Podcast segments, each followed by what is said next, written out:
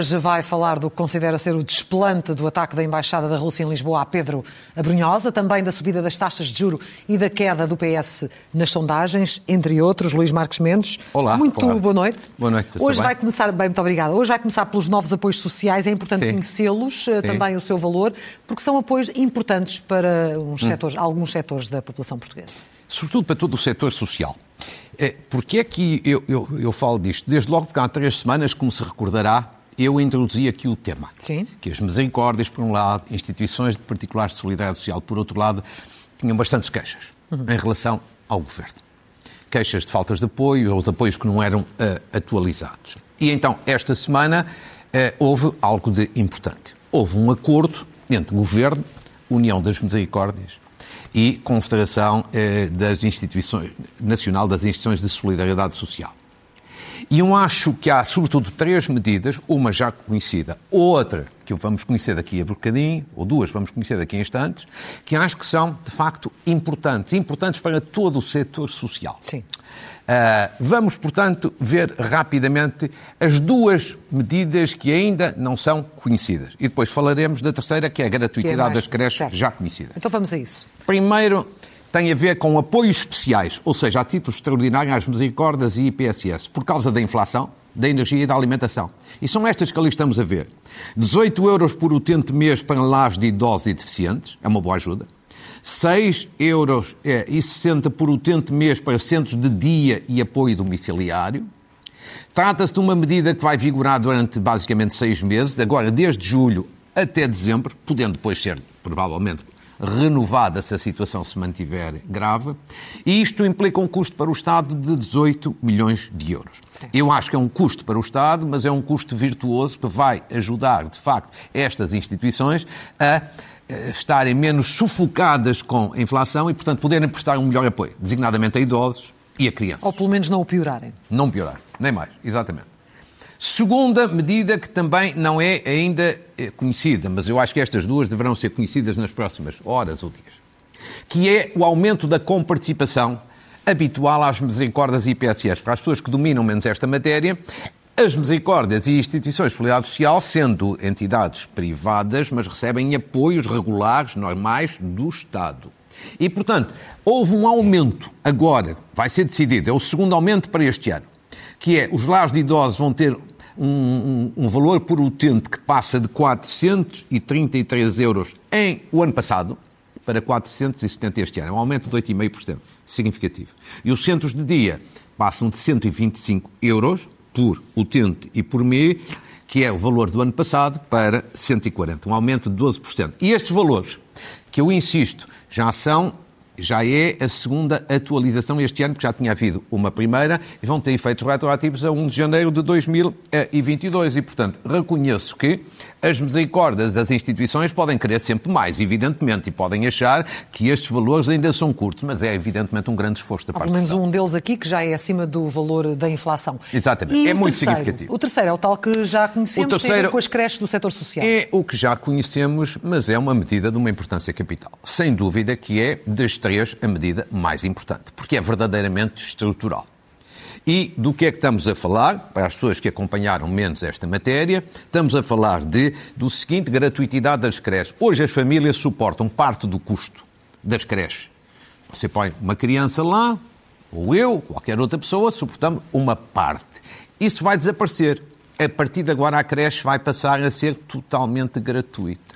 O que significa que o Estado, na prática, se substitui às famílias, independentemente do seu rendimento, o, o pagamento que as famílias faziam, feito agora por parte eh, eh, do, do Estado, com os valores que já foram eh, apontados. O objetivo é chegar a 100 mil crianças, basicamente, em 2024. Portanto, claro, porque é que eu considero de uma importância capital em, em termos estruturais? Para já só no- na parte social, não é? No setor social. Sim, já, já lá vamos. Isto é aplicável a creches do eh, setor social, ou seja, misericórdias, instituições particulares de solidariedade social, que são aquelas com quem o Estado tem habitualmente acordos. E, portanto, isto é um passo maior, mas é um passo estrutural. Portanto, isto é um alívio para as famílias. Pagavam, deixam de pagar. Segundo, é um grande incentivo à natalidade. É o aspecto que tem sido menos referido, mas é, evidentemente. Não direi que vamos resolver os problemas da natalidade todos, evidentemente. Estaria a exagerar, mas é uma, é uma ajuda. E, portanto, a única coisa que eu acho que é um senão é assim. No fundo, há creches no setor público, há creches no setor social. Isto ainda não se aplica às creches no setor privado, é pena.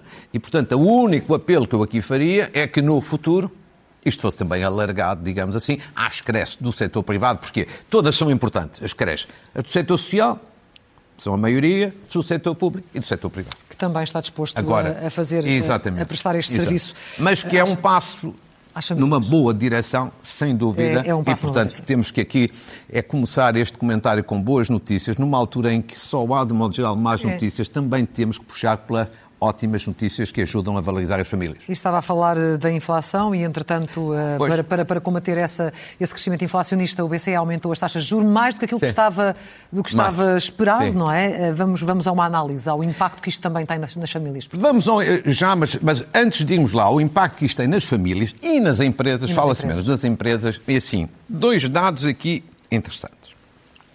O primeiro é que, segundo os últimos dados da Bloomberg, a inflação pode estar de uma forma muito lenta, sublinho muito lenta, mas começar a abrandar. Ou seja, já há uma diminuição muito significativa dos preços das matérias-primas. Portanto, é uma primeira boa notícia, mas isto, evidentemente, é um percurso longuíssimo. Uhum. Segundo, o Banco Central Europeu, pela primeira vez há muitos anos, aumentou as taxas de juros. Como você anos. disse, bem, mais do que aquilo que tinha pré-anunciado. E provavelmente a Reserva Federal Norte-Americana vai, esta semana que vai começar, voltar a fazer um aumento das taxas de juro. Ou seja, o Banco Central Europeu fez aquilo que estava à espera. Eu acho que foi tarde. Já todos os outros, gradualmente a Reserva Federal Americana, já começaram, o que significa que provavelmente vamos chegar, chegar aí a 2024 e entrarmos em contraciclo. O Banco Central Europeu ainda a continuar a subir taxas de juros e nos Estados Unidos já a baixar. Depois, isto significa que o dinheiro barato acabou. acabou. E que, obviamente, vamos ter várias eh, atualizações. Tudo por causa, evidentemente, da inflação. Agora, sobretudo, a questão mais séria é o impacto que tem, evidentemente, no Estado, que tem dívida, mas, sobretudo, no crédito à habitação e às empresas. Vamos ver exatamente, preparado com a ajuda de especialistas da banca, evidentemente, coisa que eu não sou, Vejamos o seguinte: um empréstimo, crédito à habitação, 125 euros a 30 anos, com o Euribor de uh, eh, 6 meses e um spread de 1,25%. Uh, ou seja, mil. 125 mil euros. mil euros. Muito bem. Isto é o valor médio do crédito à habitação em Portugal. Por isso é que escolhi este, aqui, este exemplo. E, portanto, em janeiro, a prestação mensal estava neste montante, 383 euros. Em julho, portanto, agora, passou ou passará para este valor 454. Já é um aumento, seis meses depois, de 71 euros, ou seja, de 18,7%. E a estimativa, evidentemente, a estimativa destes especialistas que me ajudaram a preparar esta matéria é que a prestação possa passar em dezembro para 509 euros, ou seja, um aumento de 126 euros. É muito. 33%. Isto é muito pesado. É muito. Isto é muito pesado. E, e a grande questão é assim, porquê é que é um aumento muito pesado? Tanto, sim. Porque os particulares, ao contrário das empresas, beneficiaram até agora de uma Euribor negativa. As empresas não, nunca passou de, para baixo de zero mas tinha Euribor negativa, portanto beneficiaram bastante dessa redução. E agora, obviamente, que o aumento tem uma muito maior repercussão.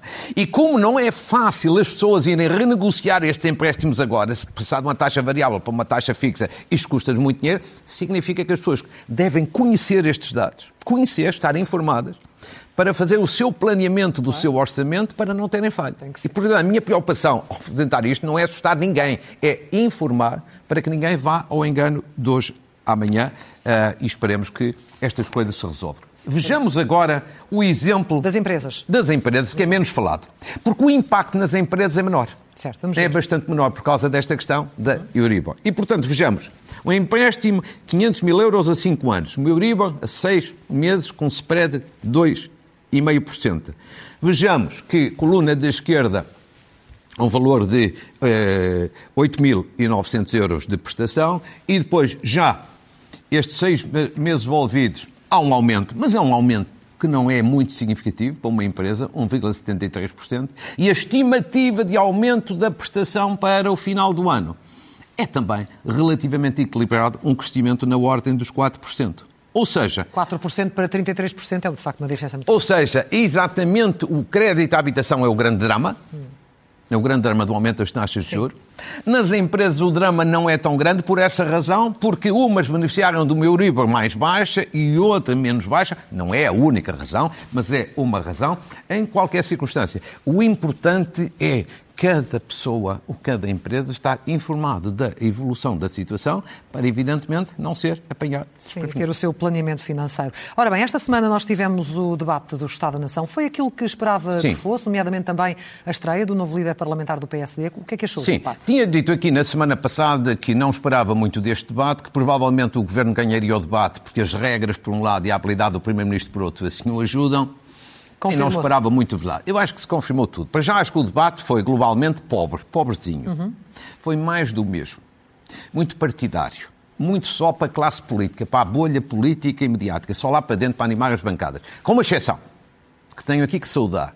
O ministro Duarte Cordeiro, ministro do Ambiente e da Transição eh, energética, energética que fez pena ter sido muito no final do debate, uma excelente intervenção, bem fundamentada, bem estruturada, com dados objetivos, com metas, com calendários, ou seja, estamos perante um dos melhores ministros do governo. Posto isto, o que acho é que, assistindo àquelas horas todas, o que já é obra, quem assistir àquelas, àquelas horas todas, eu acho que merece, de facto, uma, uma homenagem. Quer dizer, há um debate para dentro do Parlamento e um debate para fora. Ou seja, debate para dentro do Parlamento que é que se notou? O governo saiu incólume. O governo saiu tranquilamente. As regras do debate ajudam muito. Nunca vi um Primeiro-Ministro perder um debate do Estado da Nação. Nunca vi. Nem à esquerda, nem à direita. Nunca. E depois, porque António Costa é, de facto, uma pessoa muito hábil. Muito, muito hábil. Gosto ou não se goste dele, é impossível não reconhecer que ele tem, de facto, uma grande habilidade. Por isso é que acho que daqui a dois ou três ou quatro anos, quando ele se for embora e já não disputar eleições nacionais, o Partido Socialista vai se ver aflito, muito aflito, para as ganhar. Agora, depois há um ponto que é fora. E para o, o debate país? para fora. E o país o que é que... Eu acho que para, para, o país o debate não disse nada, nada, a ninguém, foi completamente irrelevante. E acho que foi, sobretudo, a grande razão clara é a seguinte. Aquilo que são os problemas que neste momento afligem a esmagadora maioria dos portugueses não foram verdadeiramente tratados. Foram aflorados, mas não foram tratados. Olha, Custo de vida, saúde, o problema do estado da guerra, do gás, vai haver racionamento, não vai. Todas estas matérias importantes foram afloradas, não foram verdadeiramente tratadas. Salários, pensões, quem está à espera de uma resposta, zero. Não teve nada. Mais, aquele episódio que acho que para a bolha política marca. Para o país, acho que é irrelevante, que é do Primeiro-Ministro atacar o líder parlamentar do PSD com base num livro que ele escreveu Sim. há três anos. E eu acho que para dentro do, do hemiciclo, provavelmente aquilo anima, agita as bancadas para a bolha política é eficaz. Acho que não diz nada cá fora. Acho que ninguém, a maior parte das pessoas nem percebe. E aquele é cumprimento é. a Rui Rio é também é. não diz nada? Como? E aquele cumprimento a Rui Rio também ah, não diz nada? Não vou julgar. Acho que é um ato de cortesia. Ponto. Sim? Bem, Acho que sim, acho que é um ato de, de cortesia. Portanto, o que é que acho verdadeiramente é que o debate cumpriu um calendário do ponto de vista da grande opinião pública. Acho que ninguém ganhou coisíssima nenhuma. E, entretanto, no dia seguinte tivemos aquele episódio com a bancada parlamentar do Chega sim. a sair do Parlamento, ah, claramente aberta com o Presidente da Assembleia da República, e já anunciarem que uma audição, um pedido de audição ao Presidente da República. Como é que avalia isto que está a acontecer? Ouça, é Quer dizer, relativamente ao episódio em si, acho que o Chega esteve péssimo e o Presidente da Assembleia esteve mal. Quer dizer, basicamente, as pessoas que acompanharam é assim: o Chega esteve péssimo, fez um discurso inacreditável contra os imigrantes. Acho uma coisa inacreditável. O... E depois, péssimo também a abandonar a Assembleia da República. Eu acho uma coisa antidemocrática. É certo que no passado já aconteceu, até com o PSD. Mas não são bons exemplos. Não são. Ponto. Agora, o Presidente da Assembleia da República também esteve mal. Não é naquilo que disse. Eu subscrevo tudo aquilo que ele disse. O problema é que o Presidente da Assembleia da República é o Presidente da Assembleia da República. Se ele quer ser comentador, ou seja, como diz o Rui Ramos num artigo do Observador, e muito bem, vai para aqui, para as televisões e comenta. Uhum. Ele, de resto, já, já chegou a comentar antes, portanto, voltava para aqui comentador. Ele quer ser líder parlamentar, quer fazer um papel mais partidário, muda da mesa da Assembleia e passa para a bancada. Ou seja, o menos Chega, é mais, menos é mais para o Presidente da Assembleia da República. O Chega, o Chega esteve péssimo. O Presidente da, Repu o Presidente da Assembleia da República eh, teve mal e, portanto, acho que ambos andam à procura de protagonismo. Ponto. Ponto final? É, ponto então, final. Fechamos. Ponto final. Entretanto, as sondagens mais recentes revelam um, uma mesma tendência, que é a descida do Partido Socialista nas, nas, nessas sondagens, uma ligeira subida do PSD. Sim. Isto tem significado? Como é que o avalia? Quer dizer, tem um significado, mas é tudo ainda muito, muito relativo. Fresco. Ah, muito, muito relativo. Evidentemente que há uma descida em todas as sondagens, são várias do Partido Socialista. Mas mais acentuado, outras menos acentuado. Acho compreensível. Primeiro, contexto externo, inflação, afeta, está a afetar todos os governos. É normal que afetasse também o português. Segundo, contexto interno. Este governo de António Costa entrou muito, muito mal neste mandato. Quer dizer, crise na saúde, crise entre o Primeiro-Ministro e o Ministro Pedro Nuno Santos, um conjunto de coisas. Quer dizer, isto tinha que ter repercussão na sondagem. Terceiro lugar, o PSD tem uma subida ligeira, mas é uma subida se não em todas, em quase todas as sondagens, porque o Congresso correu muito bem a Luís Montenegro e os primeiros dias dele foram-lhe muito favoráveis e, e, muito positivos. Agora, isto é tudo muito relativo. Nós estamos no início do no mandato, início, sim. de uma maioria absoluta. Portanto, nem a oposição deve embandeirar em arco.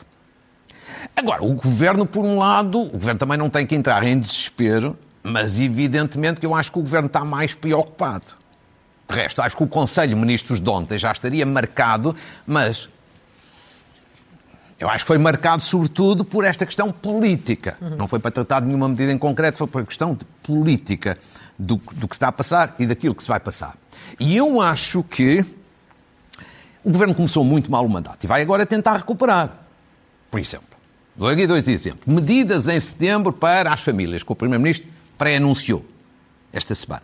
Eu acho que vão ser mais robustas do que se imagina. Para contrariar esta tendência. Claro que a explicação é por razões sociais, e muito bem, mas eu acho que também tem a ver com razões políticas, para contrariar um pouco alguma contestação que já existe. Segundo, eu não sei se não vai haver um aumento extraordinário para pensionistas e reformados. Embora ninguém tenha anunciado. Ou, ou sei lá, dos aumentos previstos para o próximo ano, antecipa-se para este ano uma parte. É a minha, é a minha previsão, é a minha intuição. Uhum. Estaremos atentos para, para ver. Portanto, não tenho nenhuma dúvida que, eh, que acontece aqui uma coisa, claro. Quer dizer, acho que a temperatura política vai começar a subir. Quer dizer, a partir de setembro a temperatura ambiente, essa vai baixar um pouco, a gente espera, não é? Está muito alta. Está muito alta. Muito calor. A temperatura política, essa vai subir. Porquê? Por uma por a ação, por um lado do governo e por outro lado do PSD. As coisas são as coisas vão ser diferentes. O governo tem estado muito parado, sem ação, sem iniciativa política e paga essa fatura. Tem dado muito a reagir, pouco a agir. Mas esta semana já foram três Conselhos Ministros. Três Conselhos Ministros. Acho que vai passar a ter mais ação e mais iniciativa. Depois, se é melhor, se é pior, se é mais estruturante, menos estruturante, não sei. Mas mais iniciativa vai ter, está muito reativo. O PSD também nota-se uma diferença enorme. Luís Montenegro entrou há poucas semanas, mas a diferença nota-se. Uma grande diferença passou-se esta semana, passou um bocadinho despercebido, mas primeiro encontro entre António Costa e Luís Montenegro. Na sexta-feira, por causa do aeroporto. A gente pensava, acordos, nem sequer Nada. declarações houve do líder do PSD. Nada. Porque é que isto tem, tem a sua importância? Nem sequer no chão da Lagoa. Não, no chão da Lagoa houve intervenção, mas quero Sim, dizer... mas eh, falar sobre o Quero dizer, o que é interessante é o contraste entre a primeira reunião há quatro anos entre Rui Rio e António Costa e a primeira reunião quatro anos depois entre António Costa e Luís Montenegro. Há quatro anos, já ninguém se lembra. Rui Rio chegou cá fora e fez declarações e anunciou que tinha feito dois acordos, ou que ia negociar dois acordos com o governo. Foi a primeira grande imagem. Luís Montenegro fez exatamente o contrário. Quando a gente à espera de acordo, não há acordo. E nem sequer apareceu na fotografia ao lado de António Costa, porque evidentemente isso podia contrariar um pouco, digamos assim, a sua oposição. Mas ele, obviamente, Numa quer palavra, marcar a diferença em relação ao seu antecessor. Claro, quer marcar a diferença em relação ao antecessor, por um lado, e quer marcar a diferença, sobretudo, em relação ao governo. E, portanto, eu acho que a partir de setembro, justamente, um e outro, Primeiro-Ministro e líder da oposição, vão ter que dar um bocadinho mais, uns passinhos, no sentido de concretizar esta iniciativa de um lado e do outro, mas que a temperatura política vai subir a partir de setembro, da rentrée, quanto a isso eu não tenho uma dúvida. E, portanto, o Governo não pode descansar à sombra da, da maioria absoluta. vamos a, vamos a um balanço destes cinco meses de guerra na Ucrânia. Vamos avançar. Oh, Clara, sim, vamos lá ver. Já, já direi qual é o meu, o meu balanço, mas nunca, convém nunca esquecer o seguinte: eu acho que a guerra está num impasse, sim. do ponto de vista militar. Mas nunca esqueçamos que, no início, que se dizia que a Rússia rapidamente ia tomar Kiev, ia mudar o governo de Kiev e constituir um novo governo. Isso foi o falhanço rotundo e total. Agora, nos últimos dois meses, dois meses e meio, estamos num impasse. Quer dizer, a Rússia avança uns centímetros. Pouco. Depois a Ucrânia lá consegue recuar, recuar aqui um pouco mais. Depois é a Rússia que recua. Depois a Ucrânia que avança. Mas isto é tudo muito equilibrado e tudo centrado na zona do Donbass. Portanto, eu diria, o meu balanço, basicamente, destes cinco meses de guerra, são basicamente estes que vou aqui acentuar. No plano militar, a guerra está no impasse, está para durar, e eu acrescentaria, nem a Rússia nem a Ucrânia estão em condições de vencer esta guerra. Pelo menos para já. No plano político, há também um aspecto importante. O Ocidente começa a entrar e a dar sinais de desespero. Porquê? Por causa do pesadelo, da inflação e dos efeitos económicos e sociais da guerra. No plano mediático, convém também ter atenção. A mensagem de Zelensky está a perder paulatinamente alguma força. O que é normal, não é uma crítica. É normal. No princípio era uma novidade. Repete-se, claro. Agora é repetitiva. Entrou na normalidade. Mas evidentemente que isto é um handicap. Nas atitudes, a Rússia continua completamente imoral, imoral, imoral. O ataque ontem a Odessa, primeiro recusado, depois já reconhecido, é intolerável. Doze horas depois de ter feito um acordo. Um ataque a Odessa significa que a Rússia não tem um mínimo de respeito nem pelas Nações Unidas, nem pela Turquia, nem pela sua própria seriedade negocial. Pela sua palavra. Inqualificável. E também acho inqualificável algumas pessoas ainda se porem a defender a Rússia perante este comportamento. Agora, depois nos princípios, finalmente, eu também tiro aqui uma conclusão. É preciso realçar que a liberdade tem um custo. A liberdade tem um preço. A liberdade é um bem muito importante. É isto pelo qual se está a lutar na Ucrânia. A liberdade da sociedade em geral, não é só dos ucranianos. Agora, tem alguns custos. Temos de fazer alguns sacrifícios para defender a liberdade. É esta doutrina, esta pedagogia que nós temos enquanto, que fazer. Enquanto, enquanto valor. Exatamente. Depois, vamos, vamos há um avançar. segundo dado importante eu estou ao lado da Ucrânia, digamos assim, nesta guerra, sou ucraniano, mas isto não me, não me retira isenção e independência. Acho que o Zelensky agiu mal. Aí, na demissão de espiões russos, já vamos ver do que é que estamos a falar. Que é assim, eu acho que a decisão de Zelensky, ao demitir um conjunto de pessoas, é uma decisão perigosa. Ou pelo menos suspender para investigar. Sim, é muito perigosa. E porquê? Se os demitidos eram espiões russos, isto é uma falha grave de Zelensky. Um líder, muito menos em guerra, não pode ter em altos cargos pessoas que não são confiáveis. Portanto, é uma falha. E se não eram espiões, estas demissões eram para eventual controle do aparelho de Estado, então eu acho que geram instabilidade.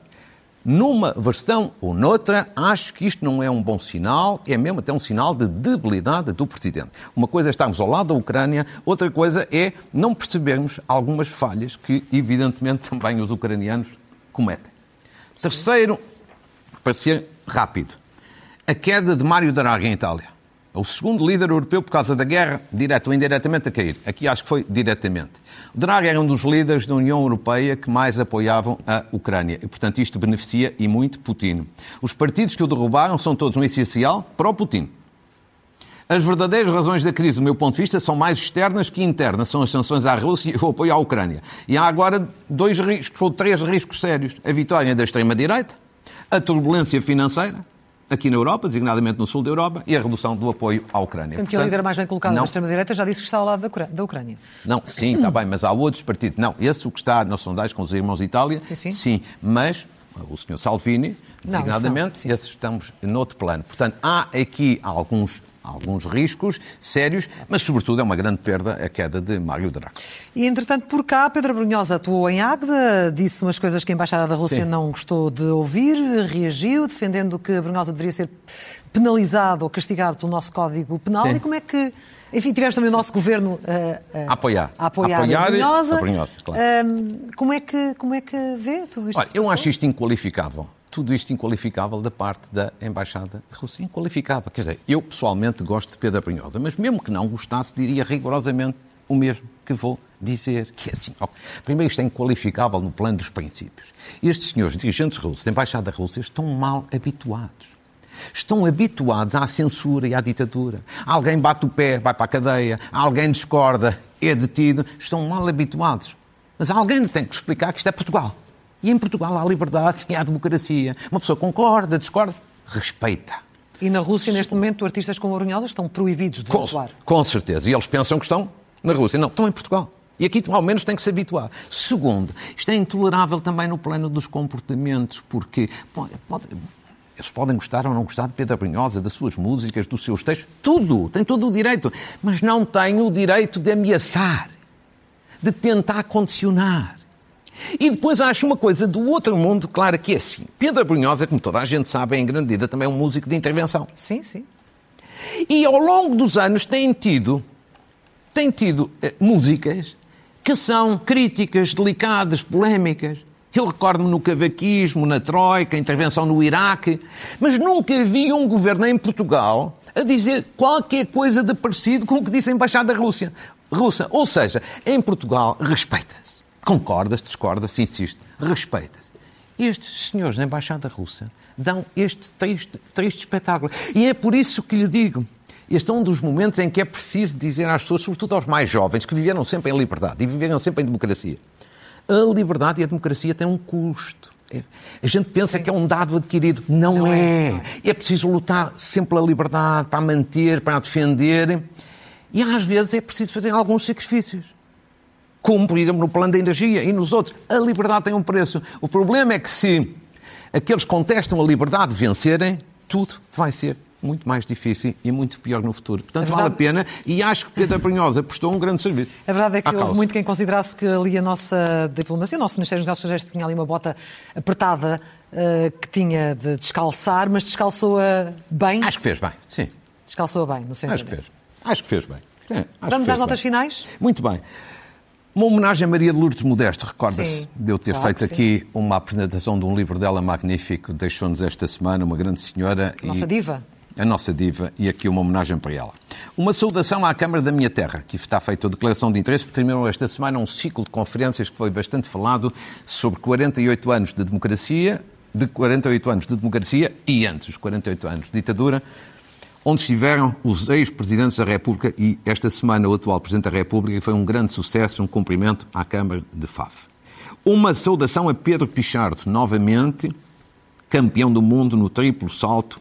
Aqui os meus parabéns. Saudação aos atletas portugueses participantes nos Jogos Mundiais em Birmingham, onde tivemos cinco medalhas. São aqueles jogos onde estão as modalidades que não participam nos Jogos Olímpicos. Portugal teve uma grande participação e cinco e cinco medalhas.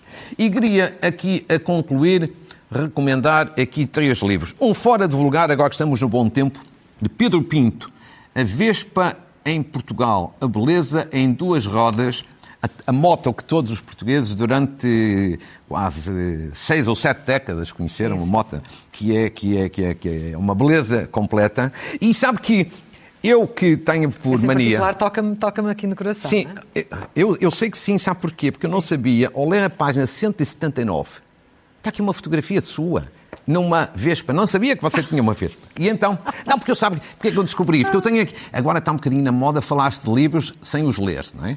Nesta semana ouvi falar disso. Eu, eu, eu tenho o hábito de primeiro ler e depois falar e descobri na página 179, está aqui. Depois vou-lhe dar o livro, que, que é uma forma de ver. Exatamente. obrigado, okay, Muito bem, as coisas que eu descubro. E depois, de Bárbara Barroso, ponha o seu dinheiro a trabalhar para si, numa altura em que se falam todos das dificuldades e da subida dos juros e tudo isso, muito aconselhável uma leitura deste, deste livro. E, finalmente, homenagem à Ucrânia. Ucrânia que está sempre no nosso coração. Um, um, uma flor para a Ucrânia, que é uma iniciativa giríssima dos Lions de Faf, com vários depoimentos de estudantes. Se todos puderem comprar, tanto melhor, por uma razão solidária. É que, é que a receita é para ajudar, é para fazer a reconstrução de uma escola na Ucrânia. E, portanto, somos todos ucranianos. É verdade. Claro. Muito obrigada. Um gosto. Na próxima semana?